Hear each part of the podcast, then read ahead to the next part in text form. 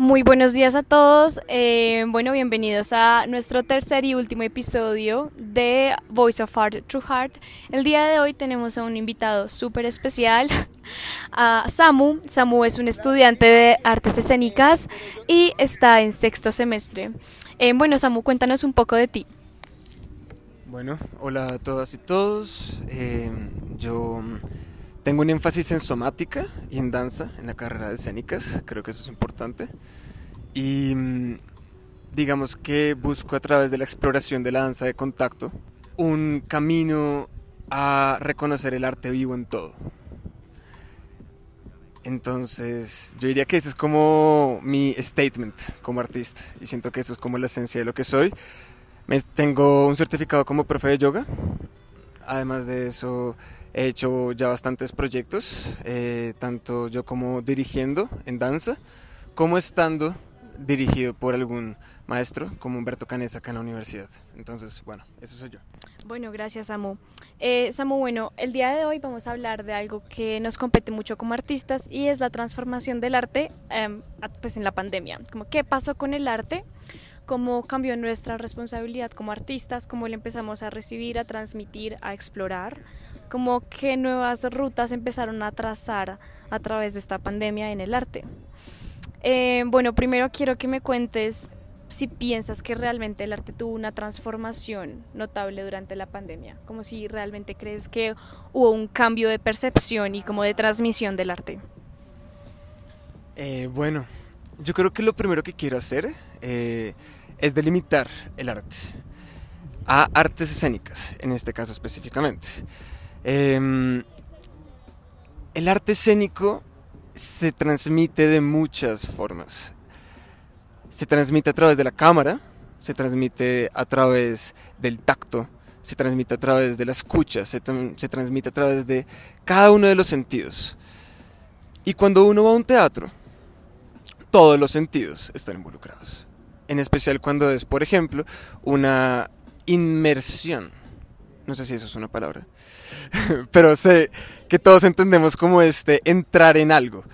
Y ese entrar en la experiencia, que es lo que te busca llevar la escena, es algo que a través de los cinco sentidos es mucho más potente, creo yo. Y eso es una cosa que se tiene que dejar en claro.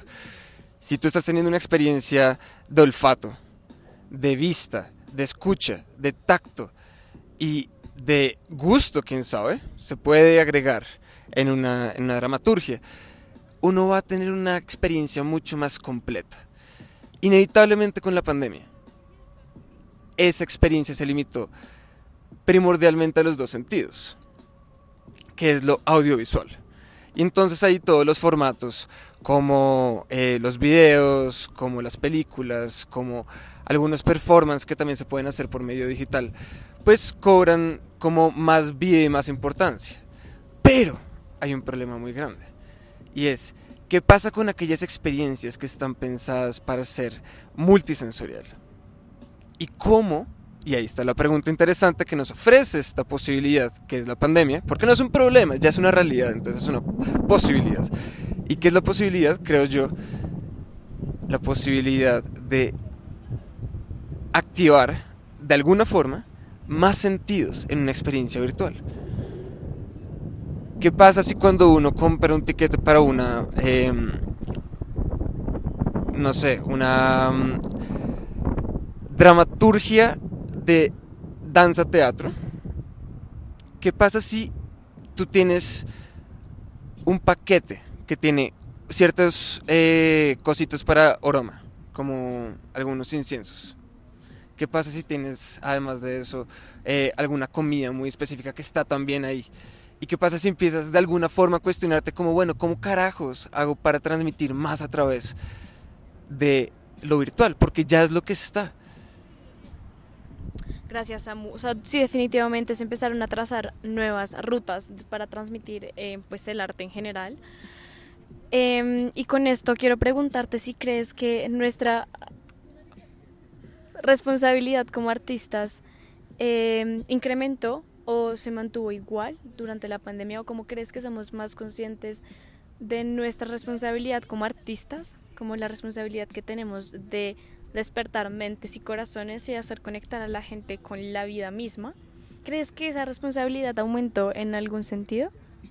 Siento que es una responsabilidad, pero no es una responsabilidad colectiva, en el sentido de que si uno propone que... ¿Un segundo? A ver. Si uno propone que todo tiene un propósito específico, en este caso que el arte tiene el propósito de abrir las mentes, de procrear formas de ser y de pensar que no estén basadas solamente en el status quo y en lo que se dice en los medios de comunicación masiva, si uno está buscando cuestionar a través del arte, siento que decir que ese es el propósito del arte es complejo, porque siento que el arte en sí no tiene propósito, se crea un propósito, pero no tiene un propósito en sí mismo.